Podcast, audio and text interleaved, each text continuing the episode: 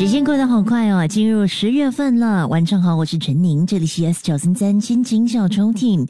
来到了周末晚上，星期六还有星期天七点五十分有心情小抽屉的首播，午夜十二点十分有重播。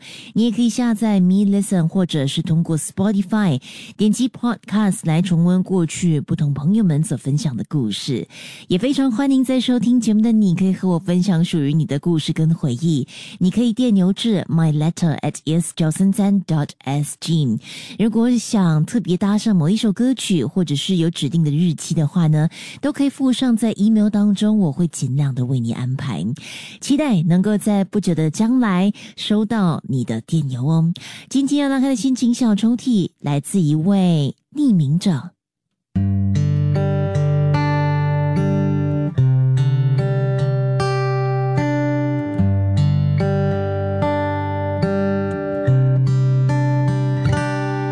虽然这只是一个开始，但这是我的爱情故事。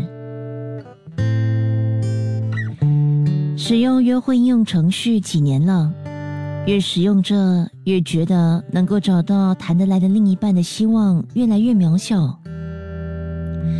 更糟的是，我甚至遇到不太愉快的经历，和我聊上几个星期、几个月的女生。都会突然的人间蒸发，或在见面后不告而别。我一直在想，是我接近他们的方式吗？还是自己在沟通上有待进步呢？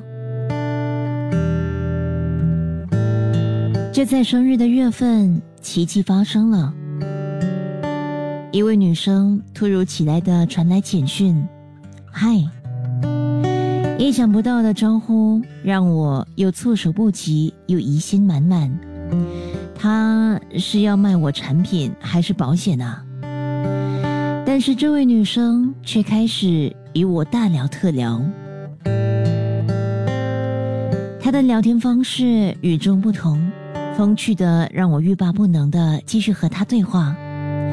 从每天的所闻所见，我们不停的分享认识。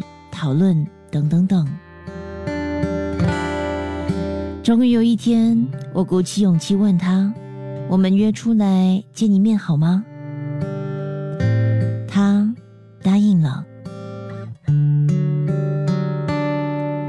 记得我们相约的那一天，我前所未有的紧张，让我不断的寻找话题和他聊天。他不止文字风趣，还长得很漂亮。漂亮的让我不得不故意避开任何的眼神交集。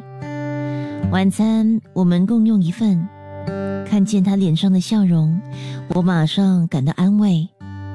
确实，重点不在于吃什么，而是和谁一起吃。他应该也和我一样享受那一餐吧。晚餐后。我们最后的地点选择了海边。原本只是想感受海边的广阔和宁静，但没想到我们竟然花了整整四个小时，说天谈地的我们，仿佛能够一辈子的说着说着。那样的自在感，让说再见成为那一刻世界上最难做的决定。美好的时光让时间流得非常非常快。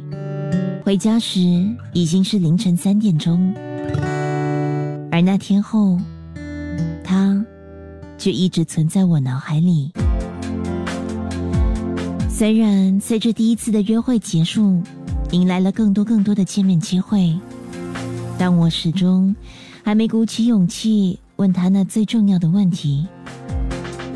下一次见面的下一次，我就会开口了。即刻下载 Me Lesson 应用程序，收听更多心情小抽屉的故事分享。你也可以在 Spotify 或 Apple Podcasts 收听。